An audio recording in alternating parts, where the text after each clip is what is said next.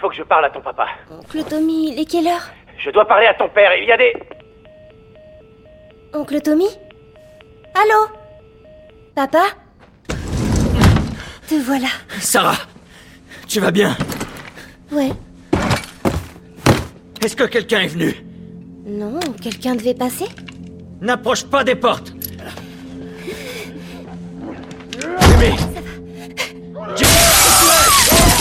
Jimmy, je te préviens Non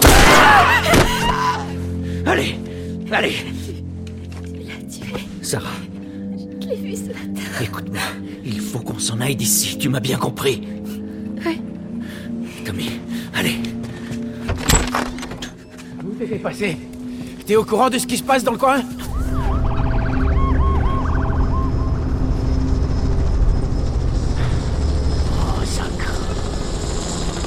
Fallu que tout le monde ait la même putain d'idée. On va faire demi-tour et... Fais demi-tour.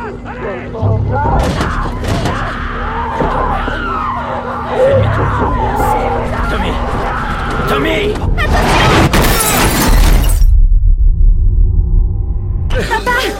Je suis là, chérie, je suis là. Donne-moi la main. Qu'est-ce qu'il y a J'ai mal à la jambe. Mal comment On va devoir courir. Accroche-toi bien. Garde les yeux fermés, ma puce. Ne regarde pas ça. Regarde-moi, ma puce. Prends la nationale Vas-y, t'as Sarah Moi, je peux les semer Oncle Tommy On se retrouve là-bas. Dépêche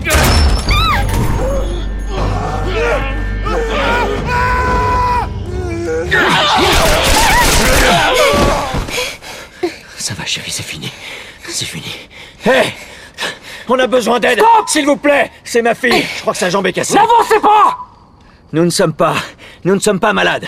J'ai deux civils dans le périmètre extérieur. Quels sont vos ordres Papa, où est Oncle Tommy On va te mettre à l'abri et on reviendra te chercher. Ok Chef, il y a une petite fille. Mais. Oui, chef. Oh merde.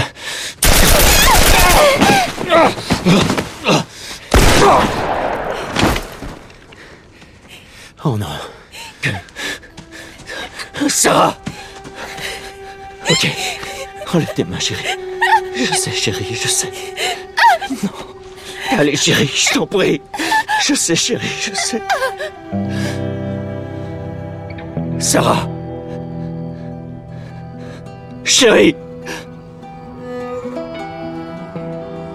Ne fais pas ça, chérie. Ne fais pas ça. Allez.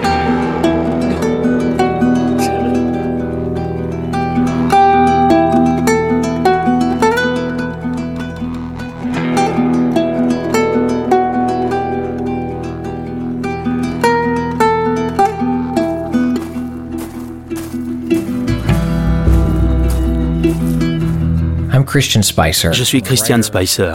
Je suis auteur, podcasteur et grand fan de The Last of Us. Ce jeu compte beaucoup pour moi, comme pour vous, j'en suis sûr. Quand j'y ai joué pour la première fois, en 2013, j'étais jeune papa d'une petite Estelle, mon premier enfant. On l'avait surnommée Ellie, avant même la sortie du jeu. J'ai lancé le jeu un soir avec ce terrible prologue que nous venons d'entendre. Ma fille Ellie endormie sur mes genoux. Et j'ai assisté au moment où Sarah mourait dans les bras de Joël. J'ai vu un père perdre sa fille et l'histoire ne m'a ensuite laissé aucun répit. Ce jeu m'a touché au niveau personnel et émotionnel. Et même après l'avoir terminé plusieurs fois, ce premier contact me marque encore aujourd'hui. Bienvenue dans le podcast officiel de The Last of Us. Vous venez d'entendre le prologue poignant de The Last of Us Part 1, un chef-d'œuvre vidéoludique sorti en 2013, développé par Naughty Dog et édité par Sony PlayStation. À l'heure où Naughty Dog s'apprête à lancer The Last of Us Part 2, je voulais prendre un instant pour parler de ce jeu qui représente tellement pour tant d'entre nous et tenter de m'immiscer dans l'esprit des visionnaires et génies responsables de cette pépite.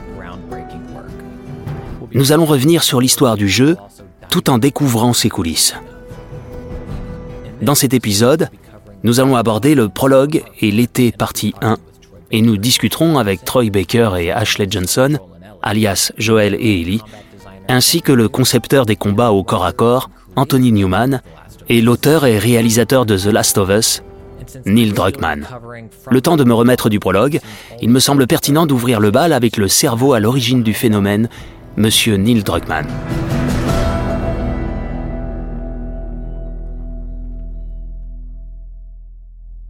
Donc Neil, au début du prologue dans The Last of Us Part 1, le joueur incarne Sarah. On joue donc un genre de personnage qu'on n'a pas l'habitude d'incarner dans un jeu vidéo.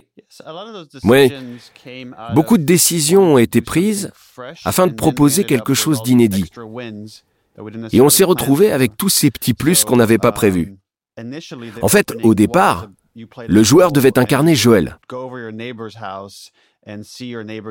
Il était censé se rendre dans la maison d'un voisin qui allait devenir infecté et être la première personne que tue Joël avant que celui-ci rentre chez lui et s'enfuit avec Sarah.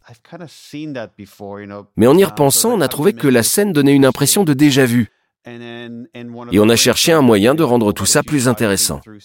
Et au cours d'une réunion, on s'est dit, et si on voyait cette scène du point de vue de Sarah?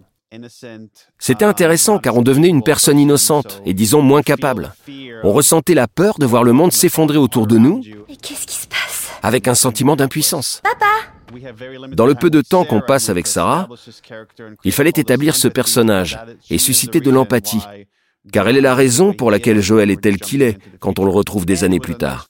Et contrôler Sarah donnait un petit avant-goût du passage de l'histoire où le joueur incarnait Ellie. En fin de compte, on joue à tour de rôle les deux filles que va avoir cet homme. Il y a aussi cette scène qui nous donne un aperçu du quotidien de Joël et sa fille avec Sarah, qui attend son père endormi sur le canapé. On en reparle demain matin.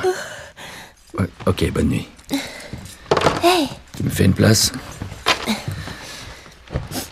T'as eu une dure journée Tiens.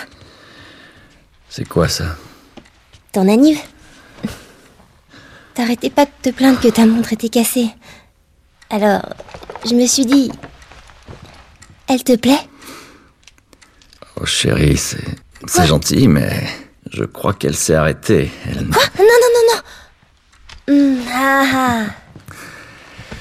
Avec quel argent t'as acheté ça? La drogue.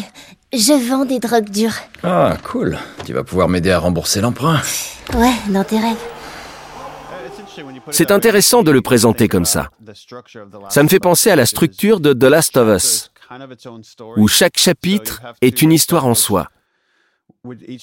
Pour chaque histoire, on devait présenter la situation de départ, puis l'événement qui allait écarter les personnages de leur routine, et enfin, ce qu'ils allaient devoir faire pour retrouver leur vie normale. On a eu l'idée de cette scène qui montre que Sarah a économisé un peu d'argent, ce qui laisse penser qu'ils ne sont sans doute pas très riches, et que pour elle, c'est très important. Elle sait que c'est l'anniversaire de son père, et elle l'attend pour lui offrir son cadeau et voir sa réaction. Si je me souviens bien, la montre était là dans les dessins conceptuels. Le graphiste responsable de la conception des personnages l'avait dessiné au poignet de Joël. On a voulu s'en servir. En réfléchissant à son histoire, on s'est dit qu'il pourrait porter une montre que lui aurait offerte sa défunte fille. Elle devenait une sorte de rappel permanent. En narration visuelle, il faut avoir des éléments qui symbolisent les sentiments des personnages. Joël n'a pas besoin de rappeler qu'il a perdu sa fille Sarah il y a 20 ans. Tout ce qu'il a à faire, c'est toucher sa montre. Le joueur comprend tout de suite que la montre représente leur relation. À partir de là, on comprend un autre aspect du jeu, qui est en grande partie consacré aux relations entre les parents et leurs enfants et vice-versa. Ces relations vont du bonheur d'être ensemble au besoin de protéger ceux qu'on aime, quitte à prendre des décisions de plus en plus difficiles. On tenait vraiment à en faire le cœur de notre histoire. Finalement, Joël ne change pas vraiment. L'histoire ne raconte pas la transformation de Joël. Elle raconte comment Joël redevient lui-même. On découvre donc toutes les facettes de cet homme dans l'introduction. Et puis on le remet à zéro et on revient peu à peu à ce qu'il était. Tout de suite après que Sarah offre à Joël son cadeau d'anniversaire, la montre, on le découvre dans un autre rôle. Il devient protecteur quand le voisin, ou plutôt ce qui reste du voisin, fait son apparition. Joël le tue alors sans hésitation. Ouais. En fait, il entend des cris dans la maison d'à côté et il va voir ce qui se passe. C'est là que la narration est efficace. Parce qu'on nous donne juste assez d'éléments pour comprendre ce qui arrive. Quand Joël revient, il est déjà couvert de sang. Il s'est passé quelque chose qui lui a fait peur. Et il s'inquiète pour la sécurité de sa fille. Sarah, tu vas bien? Est-ce que quelqu'un est venu? Non. N'approche pas des portes Il ouvre alors un tiroir et sort une arme. On découvre que Joël possède une arme et qu'il n'hésite pas à la charger pour s'en servir, ce qui en dit long sur lui. Quand le voisin entre en traversant la fenêtre, il lui demande d'abord d'arrêter. Et ce n'est que quand il fonce sur lui et sa fille qu'il appuie sur la gâchette. Comme vous dites, sans hésitation. Quand il sent que sa fille est menacée, il n'a pas peur d'utiliser son arme. Voilà le genre d'homme qu'il est, et qu'il sera tout au long de l'histoire. Quand il quitte la maison, je crois qu'on découvre un autre aspect important de la personnalité de Joël en tant que père. Il fait le choix difficile de continuer à fuir en laissant des personnes derrière lui. Qu'est-ce que tu fabriques? Continue Ils ont un gosse, Joël. Nous aussi. Mais on a de la place. Continue, Tommy. Vous n'avez rien vu. Quelqu'un d'autre passera. C'est drôle que vous parliez de choix difficiles. En connaissant Joël, je ne crois pas que ce soit un choix difficile. C'est même pas une décision. Il va pas s'arrêter alors que cela mettrait sa fille en danger. Si je peux me permettre une petite digression, je suis originaire d'Israël et je m'intéresse à la politique du pays. Un soldat, Gilad Shalit, avait été enlevé par le Hamas. Il avait ensuite été échangé contre des centaines de prisonniers. Certains de ces prisonniers avaient du sang sur les mains. C'étaient des terroristes. Il y a eu un grand débat dans le pays. Est-ce qu'il était bien de libérer autant de criminels pour sauver un seul soldat? Je me rappelle avoir demandé à mon père ce qu'il en pensait et si c'était la bonne décision? Il m'avait répondu, Veux-tu la réponse du père du soldat ou celle du Premier ministre d'Israël? Car la décision ne serait pas la même. En tant que Premier ministre d'Israël, je pense qu'ils ont fait le mauvais choix. Désormais, le pays est moins sûr. En tant que père du soldat, j'aurais fait libérer tous les prisonniers de toutes les prisons. Et c'est un peu la problématique de l'histoire. Est-ce que la fin justifie les moyens? Tout est une question de point de vue. S'il avait dû choisir entre un enfant isolé et toute une famille, Joël aurait peut-être pris une toute autre décision, mais pour sauver ses proches, sa fille, il n'a aucun doute sur ce qu'il doit faire. Vous parlez des proches de Joël. Quand Joël s'ouvre-t-il aux autres? Quand va-t-il choisir de se sacrifier pour eux plutôt que de partir sans se retourner? Eh bien, je crois qu'ici, on pourrait citer Robert McKee. Je suis sûr que ça remonte à plus loin. Robert McKee est un grand gourou de la littérature créative. J'ai lu beaucoup de ses travaux quand j'ai appris à écrire. Parmi ces concepts, il y a celui de se demander ce qui pourrait arriver de pire à un personnage, de plus grave que la mort. C'est ce que vit Joël dans la séquence d'intro. Oh non. Sarah Il n'aurait rien pu lui arriver de pire. Le plus horrible pour lui, c'est de voir sa fille mourir dans ses bras. C'est ce qui caractérise Joël. Ses décisions l'ont conduit en enfer. Il essaie de lutter contre sa nature en se disant consciemment ou pas que si c'est le prix à payer, autant ne plus jamais s'attacher à personne. Parce qu'aimer quelqu'un dans ce monde est trop lourd de conséquences.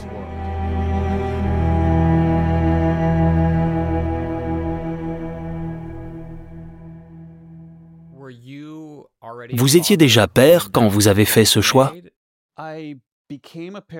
Je suis devenu père pendant que je travaillais sur The Last of Us.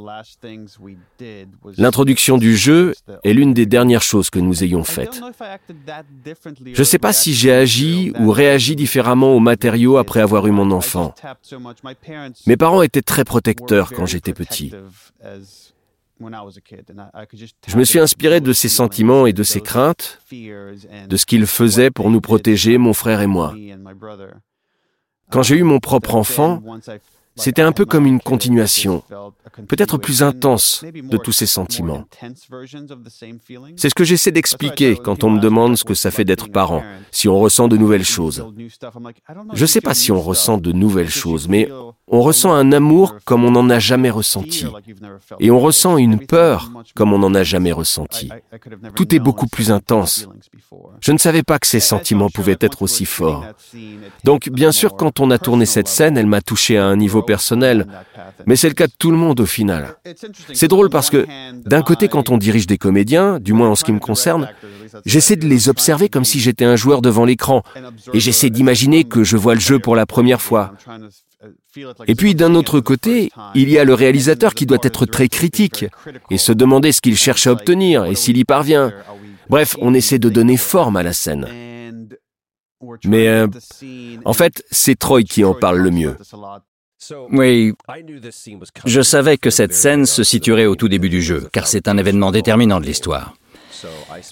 J'ai passé un long moment à me préparer et à entreprendre ce que je pensais être le processus pour entrer dans ce rôle, cette scène et ce moment précis.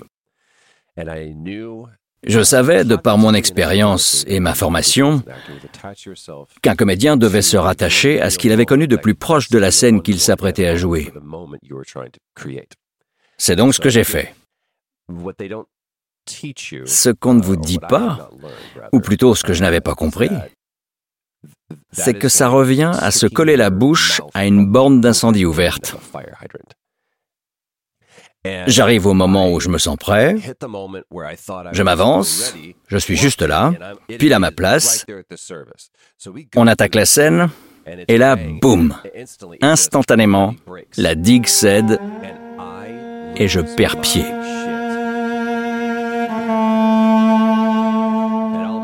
Tout à coup, Joël disparaît. Joël n'est plus dans la scène. Il n'y a que Troy, Troy qui vit un grand moment cathartique. Quand j'entends couper, j'ai envie de recommencer. Ça, je ne m'y étais pas préparé. Je suis là. Attendez, attendez. Quoi? On recommence donc, et j'essaie de forcer l'instant. Mais ça ne fonctionne pas. On n'y croit pas du tout. Et je me remets à pleurer, couper, je veux la refaire. On refait 5, 6, 7 prises. Et enfin, Neil nous dit, OK, je crois qu'on la tient. On s'en va. J'étais épuisé. Puis un mois plus tard, on tourne à nouveau. Neil me retrouve dehors et me dit, la prochaine scène, ce sera celle-là. Je réponds, oh cool, cool. Puis il ajoute, il faudrait aussi qu'on en refasse une autre. Alors je lui demande laquelle, et là il me fait une grimace. Je lui dis, non, pitié, tout, mais pas ça. Je suis dans tous mes états. Donc un mois plus tard, on se remet à tourner la scène, action. Je me lance tout de suite, mais c'est bizarre, ça sonne faux. On recommence trois ou quatre fois. Neil vient me voir entre deux prises. Je m'en souviendrai toujours. Il me dit Je sens une certaine résistance. Je lui réponds Oui, évidemment que tu sens une résistance, parce qu'on la tient. C'est dans la boîte. La première prise. Il me dit Je vais te dire ce que j'ai. J'ai un homme brisé. Alors je dis forcément, sa fille vient de mourir. Il me fait Non, j'ai un homme brisé. Ce que je n'ai pas, c'est ce qui se passe. C'est ça qui se passe. Je peux arranger ça. Ça ne marche pas, elle va mourir, elle meurt, je suis brisé. Et c'est là que j'ai compris que Neil Druckmann était le meilleur réalisateur avec qui j'avais travaillé.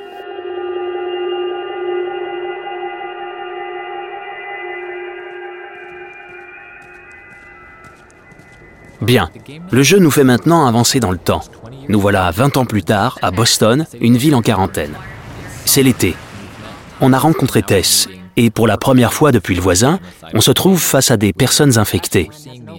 Et on découvre ce qu'est la vie pour les survivants de l'épidémie. On voit Joël passer à côté d'un groupe de personnes qu'on examine à la recherche de signes d'infection, qui tentent de fuir et se font abattre. Ça ne semble pas du tout l'atteindre.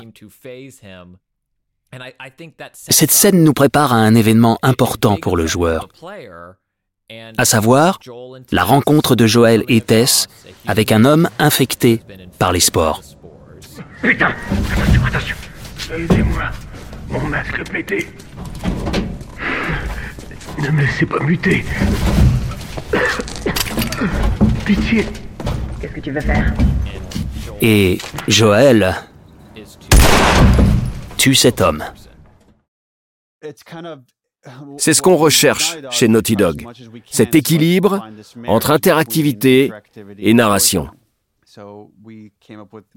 L'idée ici était que dans le cadre de leur activité de contrebande, Joël et Tess utilisent des tunnels souterrains pour sortir de la ville et traverser des zones envahies par des spores qui pourraient les infecter. On les voit porter des masques à gaz, mais cette fois ils empruntent un tunnel qui s'est en partie effondré. Un autre contrebandier a cassé son masque. Il respire les spores et il sait qu'il va se transformer. Quand on arrive, il nous supplie de l'abattre. Il ne veut pas se changer en infecté. Ne me laissez pas muter. La narration nous montre l'état d'esprit des survivants dans ce monde. Et puis le tutoriel se lance et nous dit sur quelle touche appuyer pour viser et presser la détente. 9 joueurs sur 10 le font. Mais il y a également des joueurs qui refusent et luttent contre la nature de Joël à ce moment. Qu'est-ce que tu veux faire? Donc en fait, si on ne tue pas cet homme, Tess le fait pour nous. Alors soit Joël le fait, soit Tess le fait, mais ils sont tous les deux à l'aise à l'idée de tuer quelqu'un. Et par la suite, cela devient notre réalité. Eh bien, je dois vous faire une confidence. Je ne savais pas que Tess le ferait. Et pourtant, j'ai fait le jeu un paquet de fois. Et oui, c'est- amusant. On sait ce qu'on veut que le joueur fasse, mais il faut toujours se demander, et s'il ne le fait pas?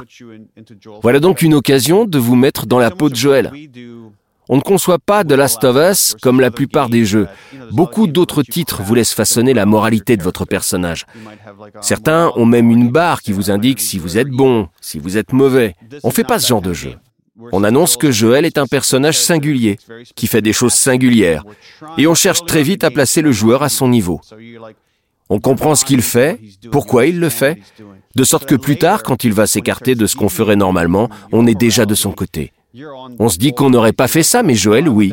On joue le rôle de Joël, alors on accepte ce qu'il fait. C'est la routine de Joël, c'est comme ça qu'il s'en sort. Ensuite, on rencontre Marlène et on voit les Lucioles pour la première fois. Écoute, allons voir une luciole. Pas besoin d'aller très loin. Eh ben voilà. La reine des Lucioles. Dans The Last of Us, on voulait éviter d'avoir des gentils et des méchants. En réalité, tout est une question de point de vue. Les Lucioles opèrent dans les zones de quarantaine et tentent de les libérer. De leur point de vue, ils sont des combattants de la liberté. Du point de vue de l'armée, ce sont des terroristes. Et du point de vue de Joël et Tess, ils sont juste une opportunité. Ils ne prennent parti pour aucun des camps. Ils sont indépendants. Ils cherchent Robert, qui a volé une cargaison d'armes dont ils ont besoin. Ils font du troc pour survivre dans ce monde. Mais Robert a donné la cargaison aux Lucioles. Donc, à ce moment-là, les Lucioles sont pour Joël et Tess un moyen d'arriver à leur fin. T'as pas l'air très en forme. Où est Robert? Il me le fallait vivant. Les armes qu'il t'a données, elles n'étaient pas à lui. J'en ai besoin. Ça marche pas comme ça, Tess. Ça m'aurait étonné. J'ai payé pour ces armes. Vous voulez les récupérer? Faut les mériter. Joël en particulier se contrefiche des Lucioles. Il se moque de cette vision idéaliste de la vie. Il pense que ça n'aboutira à rien. Il n'y a que la survie qui compte. On découvre donc Marlène, qui a des contacts dans le milieu du marché noir avec Joël et Tess, et qui s'aperçoit qu'ils ont tué Robert, avec qui elle faisait affaire. Or, elle veut faire sortir quelque chose de la ville. J'ai quelque chose à faire sortir de la ville. Faites ça pour moi, Et je vous rends vos armes, et même plus. Comment être sûr que tu les as? Je dois y aller. Vous en dites quoi? Je veux voir ces armes. Suivez-moi. Et je crois que si Joël avait su que c'était elle le paquet, il n'aurait pas accepté. C'est elle qu'on fait sortir Vous savez, elle a 14 ans quand on la rencontre pour la première fois. Et on voit tout de suite son côté hargneux face à Joël qui s'en prend à Marlène. La merde, je fais pas avec lui Elle lui dit de la lâcher. Lâche-la Et elle est prête à se battre s'il le faut. C'est comme ça qu'on la découvre. Et ça donne le ton. Un groupe de Lucioles vous retrouvera au Capitole. Vous la déposez et à votre retour, vous aurez vos armes. Deux fois ce que Robert m'a vendu. Puisqu'on en parle, elles sont où? À notre camp. On fera rien sortir avant que je les ai vues. Viens avec moi. Tu pourras acheter un œil aux armes et je pourrai me faire soigner. Mais pas question qu'elle traverse ce coin de la ville. Joël restera avec elle. Attends, je pense La pas merde, que ce je soit fais une pas bonne idée. avec lui T'as qu'à l'emmener au tunnel nord et attendez-moi là-bas. C'est pas C'est vrai. qu'une marchandise, Joël. Dépêche-toi. Et toi, ne t'éloigne pas. Allez, La frontière entre Ellie et moi est trouble à ce moment-là. C'est comme si j'étais elle et qu'elle était moi. En fait, je suis très possessive avec ce personnage. Je pense que de nombreux joueurs se sont retrouvés en elle grâce à vos efforts pour la rendre crédible. Ce n'est pas une demoiselle en détresse et ce n'est pas non plus une sorte de guerrière endurcie. Elle est authentique et sincère et c'est ce qui la rend attachante. Merci. Oui, je crois que c'est important, surtout pour un personnage féminin, de montrer toutes ses facettes, car c'est ce qui nous rend spécial. Montrer à la fois de la vulnérabilité, de la peur, de la force.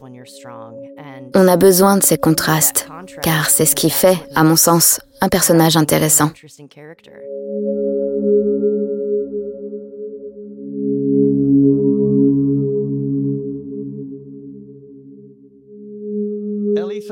Ellie est une personne intéressante, comme une fenêtre ouverte sur l'histoire. Tandis que Joël fait le lien entre deux mondes. Il a vécu dans le monde qu'on connaît. Il est une sorte de passerelle pour le joueur, car le joueur vit dans notre monde et il se retrouve transporté dans cette autre réalité, exactement comme Joël. Ellie, d'un autre côté, ne connaît que le monde post-apocalyptique ravagé par l'épidémie. Elle a toujours vécu dans une zone de quarantaine limitée. Elle nous permet de trouver un peu d'innocence dans ce monde et de nous émerveiller devant des choses qu'on aurait prises pour acquises. Tout le concept de The Last of Us, c'est d'entreprendre un long périple avec deux personnages, Ellie et Joël, qui au départ ne s'apprécient pas, et surtout qui ne se font pas confiance. Malgré cela, ils vont finir par s'aimer comme un père aime sa fille, ou une fille aime son père, et ils seront prêts à faire n'importe quoi l'un pour l'autre.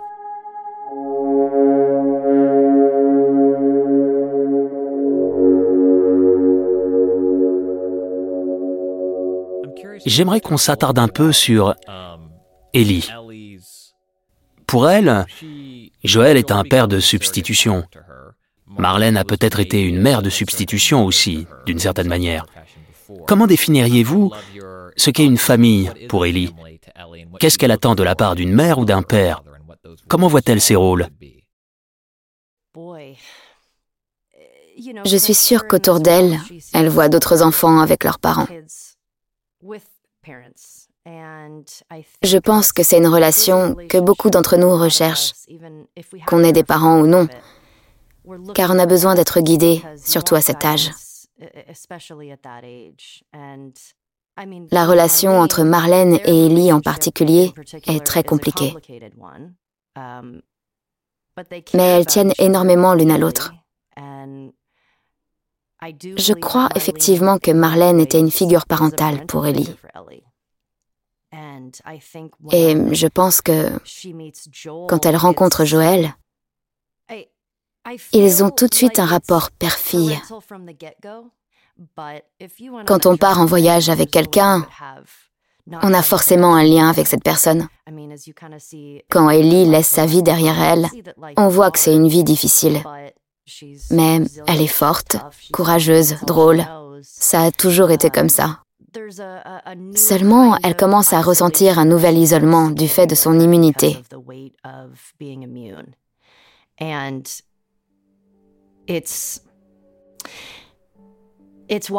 Elle ne veut en parler à personne. Elle est différente. Quand on est enfant, on ne veut pas être différent. On le cache, sinon on est mis à l'écart. Surtout quand on est la seule personne immunisée contre un truc qui menace tout le monde. C'est terriblement discriminant. Et ce poids est lourd à porter. C'est pour ça qu'à la fin, elle dit que ça ne peut pas être pour rien.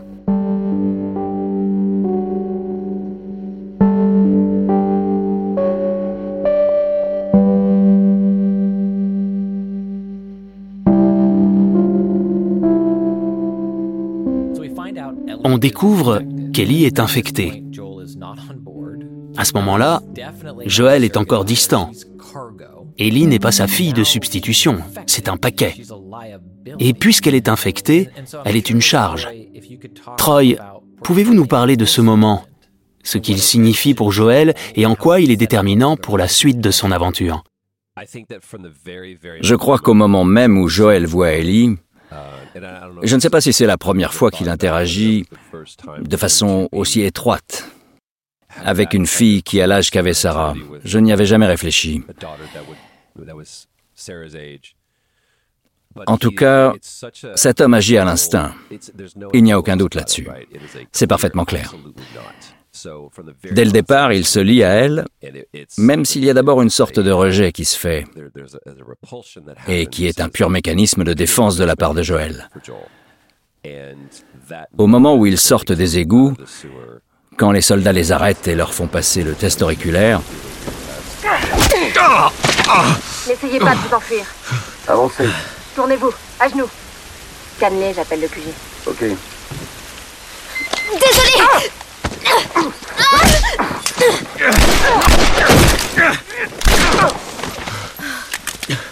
Oh merde Je pensais qu'on allait juste les retarder ou un truc du genre.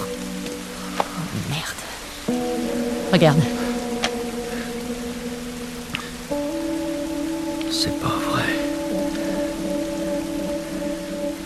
Marlène nous a piégés. Pourquoi est-ce qu'on fait sortir une gamine infectée? Je suis pas infectée. Ah non? Et le scanner alors? Je peux vous T'as expliquer. intérêt à faire vite. Regardez, Je me fous de savoir comment t'as été infectée. ça date d'il y a trois semaines. Non, tout le monde se transforme en deux jours, alors arrête de mentir. Ça fait trois semaines. Je vous jure. Pourquoi est-ce qu'elle vous tendrait un piège?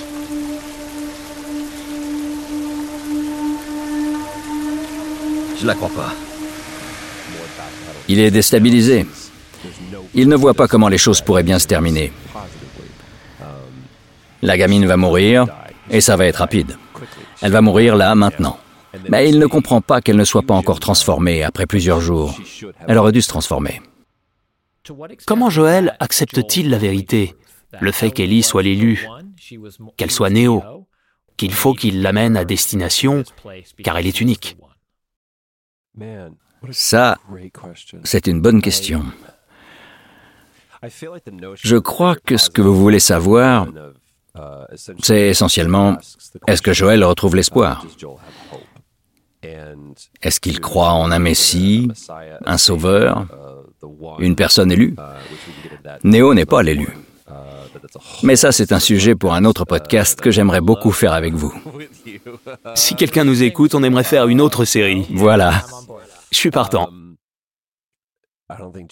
Je ne pense pas que Joël raisonne en ces termes. Pour lui, il n'y a pas de notion d'espoir, ou même d'humanité. Pour lui, il n'y a que la survie et le besoin. Il s'est ouvert à cette gamine et elle s'avère être une menace. Alors l'alternative, c'est A. il l'élimine, mais il ne veut pas revivre ça. Ou B, elle leur fait du mal. Et il ne veut pas avoir à gérer ça. Il est loin de se dire qu'il est possible qu'un monde meilleur naisse de tout ça. Je crois que Joël attend la mort, mais que quelque chose en lui, même s'il préférerait mourir, le pousse à continuer. Ok, je vais vivre. En tout cas, non, je ne pense pas qu'il résonne en termes d'espoir et de rédemption.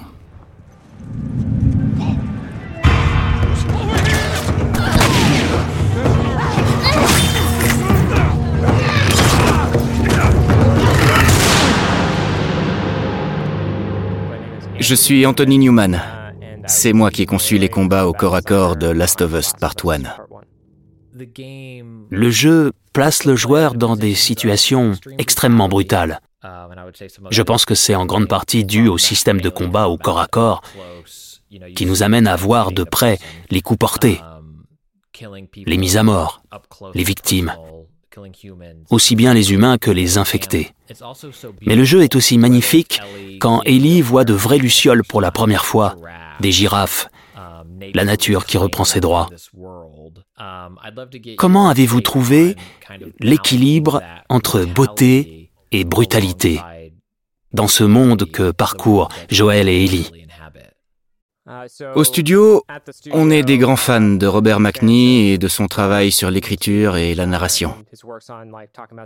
L'un des points qu'il soulève et qui me plaît beaucoup, c'est que c'est la dimension qui rend les personnages intéressants. Et par dimension, ce qu'il faut comprendre, c'est contradiction. Si on prend l'exemple de Han Solo dans Star Wars, on a d'un côté un personnage égoïste et intéressé, mais d'un autre côté, quand ça se complique et que Luke se trouve en danger, il part à sa rescousse. Il y a donc une sorte de contradiction entre son égoïsme et son altruisme qui rend ce personnage attachant et intéressant. Je crois que c'est ce qui a dicté beaucoup des décisions qui ont été prises pour rendre le monde à la fois brutal et beau. Parce que si tout était super glauque et lugubre, l'expérience ne serait pas aussi riche. Et le fait que le jeu nous montre aussi bien des claqueurs qui nous égorgent,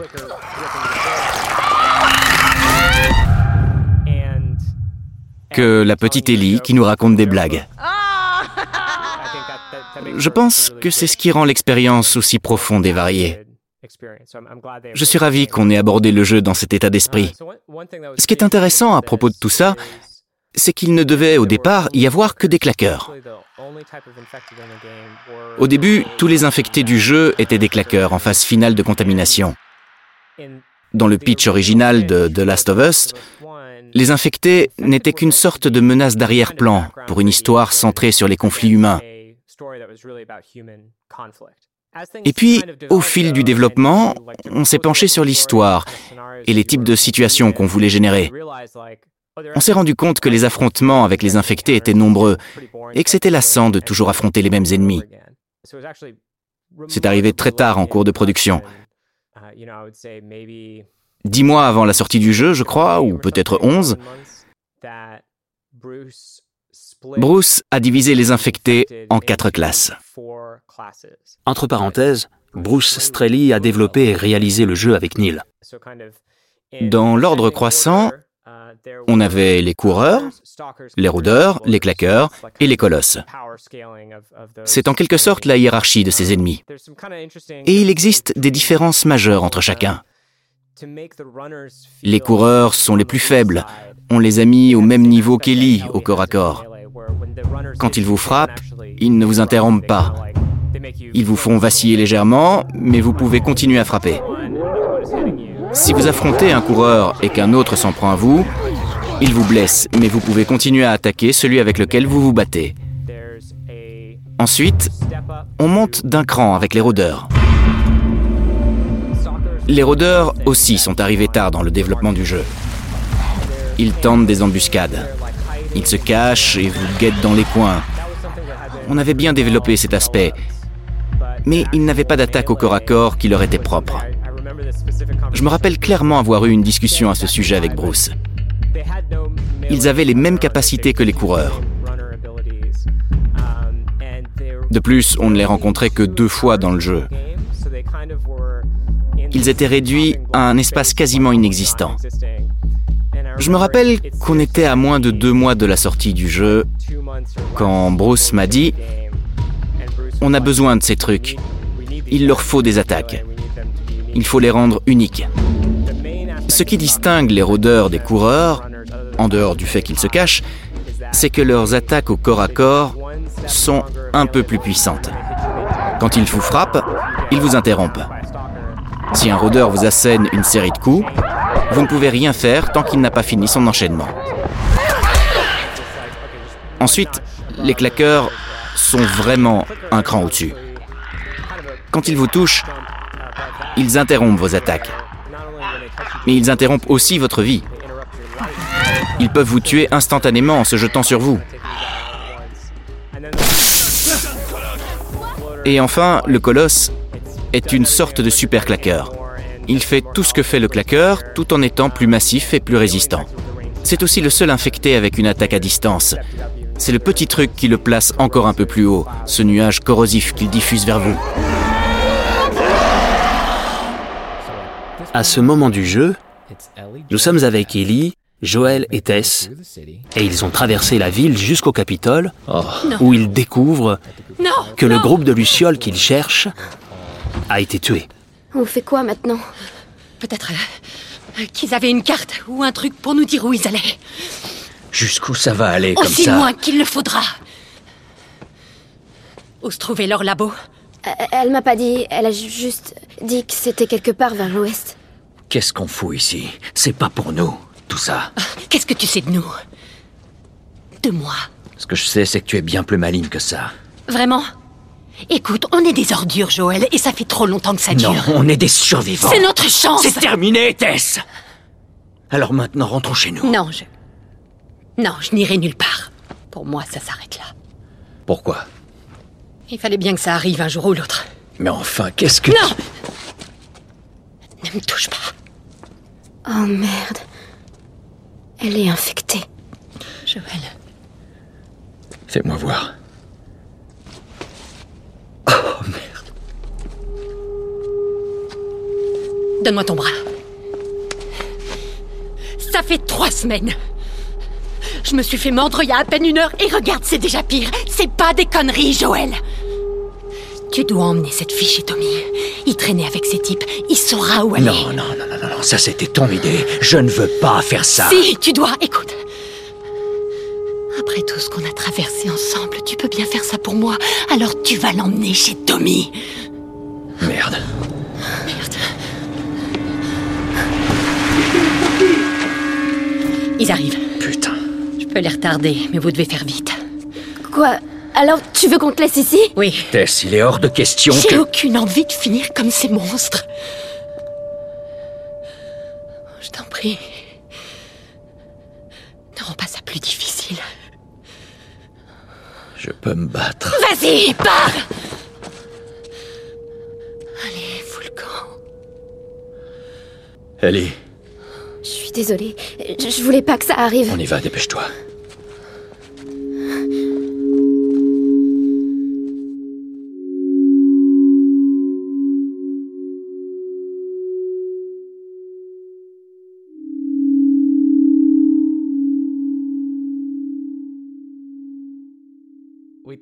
Nous avons parlé de Sarah et Joël dans son rôle de père. Ici, nous le découvrons comme partenaire de Tess. Et puis, Tess meurt. Dans un élan héroïque, elle choisit de couvrir les arrières de Joël tandis qu'il s'enfuit avec Ellie. Il s'est passé 20 ans depuis le dernier décès tragique qu'a connu Joël, mais seulement 30, 45 minutes, 1h30 pour que le joueur traverse cette nouvelle perte avec ce personnage. Pourquoi fallait-il que Tess meure? Que signifie la mort de Tess On avait besoin de Tess. Parce que sans elle, Joël n'aurait jamais accepté cette mission. Si Joël avait été seul et que Marlène était venue lui demander de traverser le pays avec une gamine de 14 ans, il l'aurait envoyé bouler. Il ne se serait pas engagé là-dedans. Donc on a associé Joël à Tess et décidé que ce ne serait pas lui le chef, mais elle. Joël est l'homme de main. En apparence, ce sont deux survivants. Ils sont prêts à tout pour s'en sortir. Et ils ont accepté cette réalité. Mais quand on voit Tess avec cette gamine, on comprend qu'elle voit en elle une chance de rédemption. Elle reconnaît qu'ils n'ont pas été des gens bien. Tess et Joël découvrent qu'Ellie est immunisée contre les effets du cordyceps. D'abord, ils ne veulent pas y croire, mais Tess demande à Joël, et si c'était vrai? Et si escorter cette fille était la meilleure chose qu'il puisse faire Vraiment? Écoute, on est des ordures, Joël, et ça fait trop longtemps que ça dure. Non, on est des survivants. C'est notre chance C'est terminé, Tess On a essayé. Alors maintenant, rentrons chez nous. Non, je... Non, je n'irai nulle part. Il tente d'abord de la dissuader. Il lui dit que ça ne vaut pas le coup. Pour lui, c'est hors de question. Tess refuse de l'écouter et il continue jusqu'au moment où elle se fait mordre. Elle le cache dans un premier temps, puis elle réalise qu'elle n'ira pas plus loin. La seule chose qu'elle puisse faire pour que le voyage continue, c'est se sacrifier avant de devenir une infectée, en donnant à Joël et Ellie le temps d'échapper aux militaires qui les poursuivent. On a construit l'histoire de façon à ce que Tess formule une dernière volonté, qu'elle puisse dire ⁇ Je vais mourir. Je sais que tu ne veux pas le faire, mais il le faut, il faut que tu continues. ⁇ On pensait qu'on les conduisait juste hors de la ville, et en fait ils étaient déjà morts, mais ton frère doit savoir où sont les Lucioles. Il était l'un des leurs. Je t'en prie, c'est ma dernière volonté. Si tu tiens ne serait-ce qu'un peu à moi, fais-le. Par la même occasion, on donne à Joël et aux joueurs plus de temps pour se rapprocher d'Ellie. Si Tess fait partie de l'histoire, c'est pour nous conduire à ce moment. Joël fait une promesse à quelqu'un qu'il aime et qui vient de se sacrifier. Il décide donc d'aller un petit peu plus loin en se disant qu'il va conduire la fille à son frère et s'en débarrasser. Il ne veut pas se lier à elle. Il veut garder ses distances. Et bien sûr, rien ne va se passer comme Joël l'aura prévu, du début à la fin. Mais c'est pour ça que Tess meurt, pour demander une dernière faveur à Joël. C'est-à-dire escorter cette gamine qu'il voit comme un paquet. Si on remonte un peu dans le temps, il y a un moment où Tess s'en va avec Marlène. Joël doit surveiller Ellie pendant quelques heures dans le repère qu'il occupe avec Tess. Joël s'allonge pour dormir, Ellie fait un commentaire sur sa montre et il l'ignore complètement. Ta montre est cassée.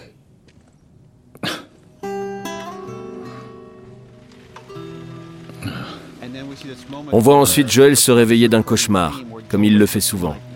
T'as parlé en dormant. Ellie lui demande de quoi il rêve. J'ai horreur des cauchemars.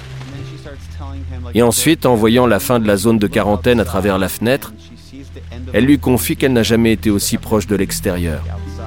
Là, il commence à se dire qu'elle n'est pas qu'un paquet. Tu sais, j'ai jamais été aussi proche de l'extérieur.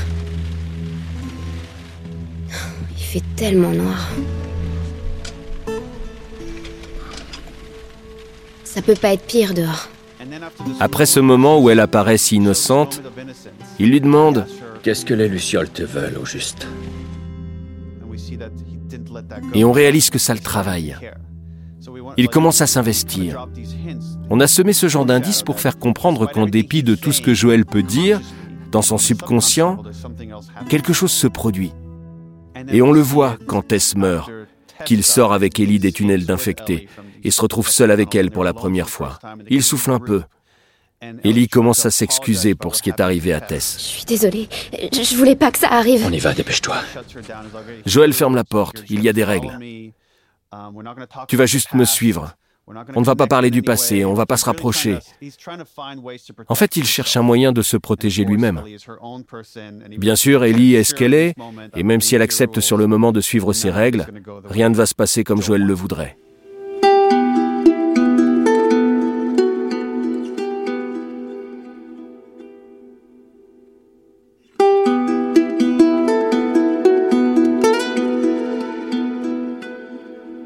Que pensez-vous des choix de Joël jusque-là? Je crois que si Joël fait tout ça, c'est par obligation. Il est assez pragmatique pour savoir qu'il n'a pas d'autre choix. Il connaît suffisamment Tess pour savoir qu'il n'arrivera pas à la faire changer d'avis. Alors il suit le mouvement. Ce sont son expérience et sa relation avec Tess qui l'amènent là. Mais je pense aussi que quelque chose en lui l'empêche d'abandonner une petite fille, même si elle risque plus tard de se transformer en monstre.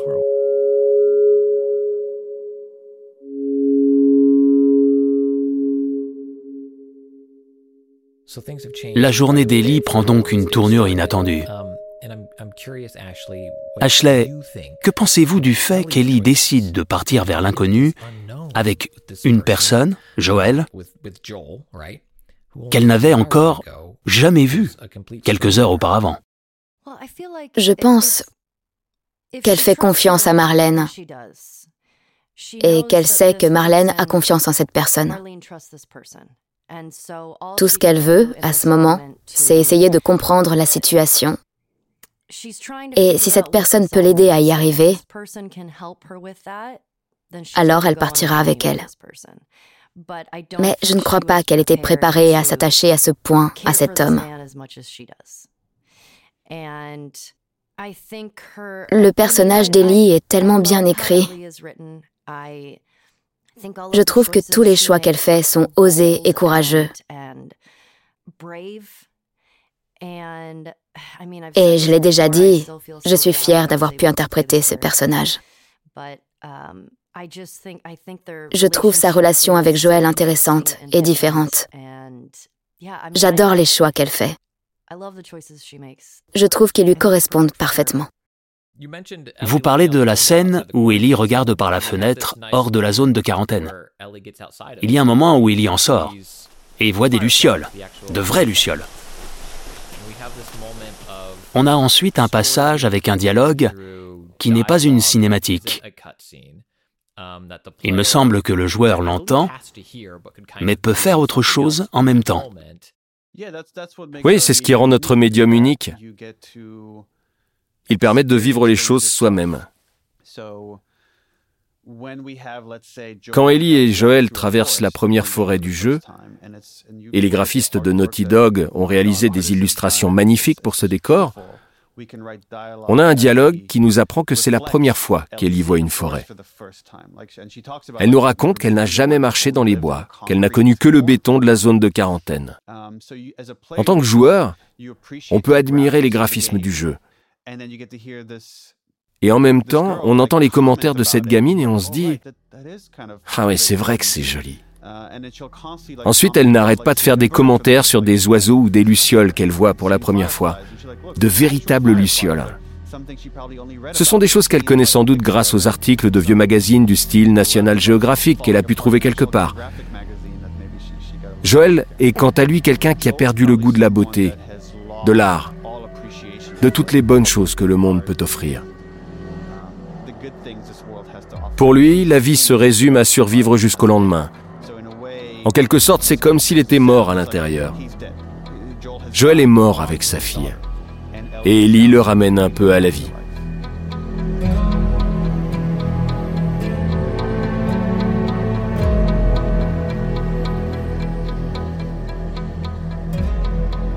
Troy, vous nous avez dit que Joël n'avait pas de notion d'espoir. Ouais. S'il n'a pas d'espoir, alors pourquoi Joël se bat-il pendant la scène de dispute entre Tess et Joël, Tess lui dit qu'ils sont des ordures et que ça fait trop longtemps que ça dure. Ils font un sale boulot. Joël, lui, s'est convaincu qu'ils étaient des survivants, qu'ils luttaient pour vivre. Je suis sûr que de nombreuses fois, Joël a chargé son arme dans l'intention d'en finir avec la vie. Mais je pense qu'un contrat tacite qu'il a passé avec Sarah l'empêche d'aller jusque-là. Il estime certainement qu'il n'y trouverait aucune libération, que ça n'est pas la solution au problème. Alors quelle est la solution? La solution, c'est de survivre.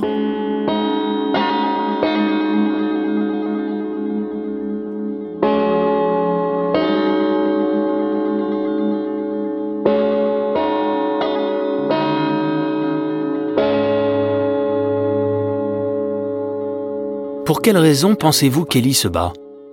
Je crois qu'elle se bat pour comprendre, bien sûr. Comme je le disais, je pense que cette chose qui lui arrive, en plus des épreuves qu'elle a traversées, notamment la perte de sa mère et de Riley, elle cherche à leur donner un sens, comme on le fait tous. Et puis, au contact des Lucioles, elle se met à penser qu'elle peut accomplir quelque chose de grand, changer la donne, être la solution au problème. Je pense qu'elle essaie vraiment de comprendre pourquoi ce truc lui est arrivé à elle et pourquoi elle est telle qu'elle est et qu'elle se demande si elle peut s'en servir pour aider les autres.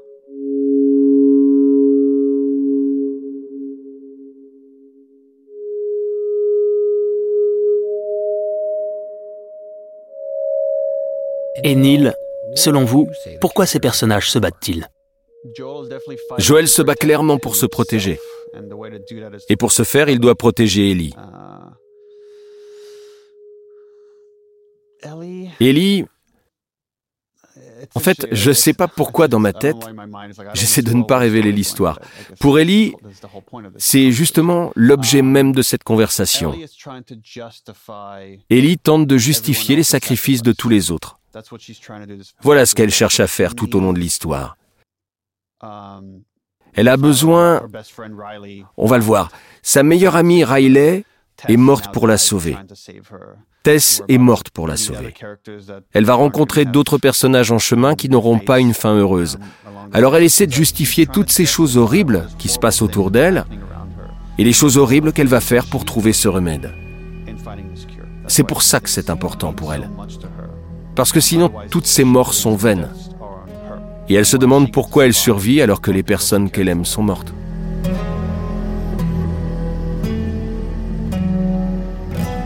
La semaine prochaine, dans le podcast officiel de The Last of Us.